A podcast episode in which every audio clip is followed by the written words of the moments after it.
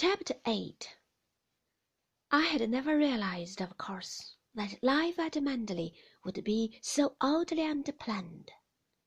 I remember now, looking back, how on the first morning Maxim was up and dressed and writing letters, even before breakfast, and when I got downstairs, rather at nine o'clock, a little flurried by the booming summons of the gong, I found he had nearly finished. He was already peeling his fruit. He looked up at me and smiled. You mustn't mind, he said. This is something you will have to get used to. I've no time to hang about at this hour of the day.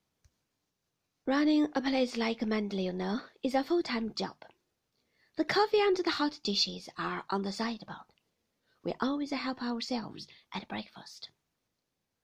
I said something about my clock being slow, about having been too long in the bath. But he did not listen. He was looking down at a letter, frowning at something. How impressed I was! I remember well, impressed and a little overawed by the magnificence of the breakfast offered to us. There was tea in a great silver urn, and coffee too, and on the heater piping hot, dishes of scrambled eggs, of bacon, and another fish. There was a little clutch of boiled eggs as well, in their own special heater, and porridge in a silver porringer. On another sideboard was a ham, and a great piece of cold bacon. There were scones, too, on the table, and toast, and various pots of jam, marmalade, and honey while dessert dishes, piled high with fruit, stood at either end. It seemed strange to me that Maxim, who in Italy and France had eaten a croissant and fruit only, and drunk a cup of coffee, should sit down to this breakfast at home, enough for a dozen people, day after day, probably year after year, seeing nothing ridiculous about it nothing wasteful. I noticed he had eaten a small piece of fish. I took a boiled egg, and I wondered what happened to the rest. All those scrambled eggs, that crisp bacon, the porridge, the remains of the fish. Were they menials, I wondered, whom I should never know, never see, waiting behind the kitchen doors for the gift of our breakfast? Or was it all thrown away, shoveled into dustbins? I would never know, of course. I would never dare to ask. Thank the Lord, I haven't a great crowd of relations to inflict upon you, said Maxim. A sister I very rarely see, and a grandmother who is nearly blind. Beatrice, by the way, asks herself over to lunch. I half expected she would. I suppose she wants to have a look at you. Today? I said, my spirits sinking to zero. Yes, according to the letter I got this morning, she won't stay long. You'll like her, I think. She's very direct, believes in speaking her mind. No humbug at all. If she doesn't like you, she'll tell you so, to your face. I found this hardly comforting, and wondered if there was not some virtue in the quality of insincerity.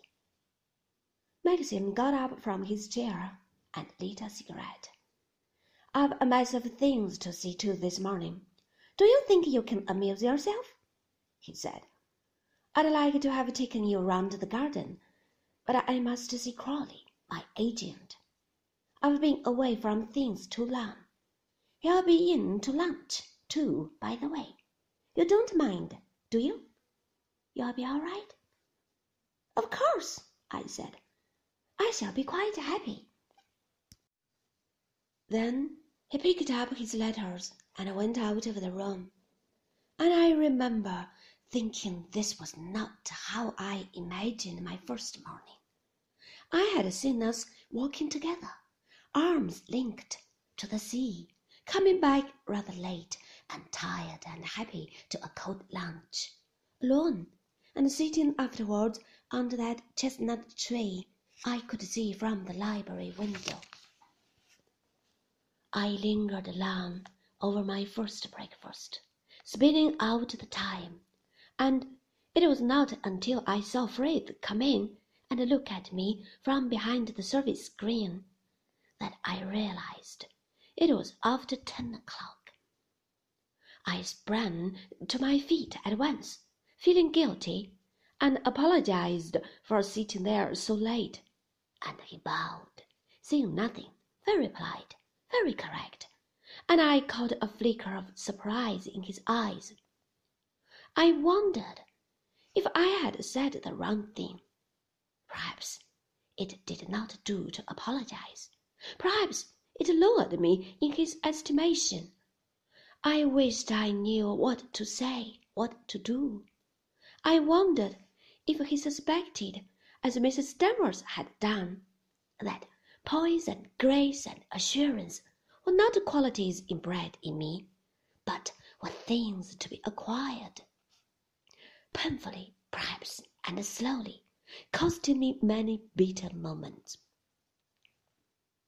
As it was, leaving the room, I stumbled, not looking where I was going, catching my foot on the step by the door, and Frith came forward to help me, picking up my handkerchief, while Robert, the young footman, who was standing behind the screen, turned away to hide his smile.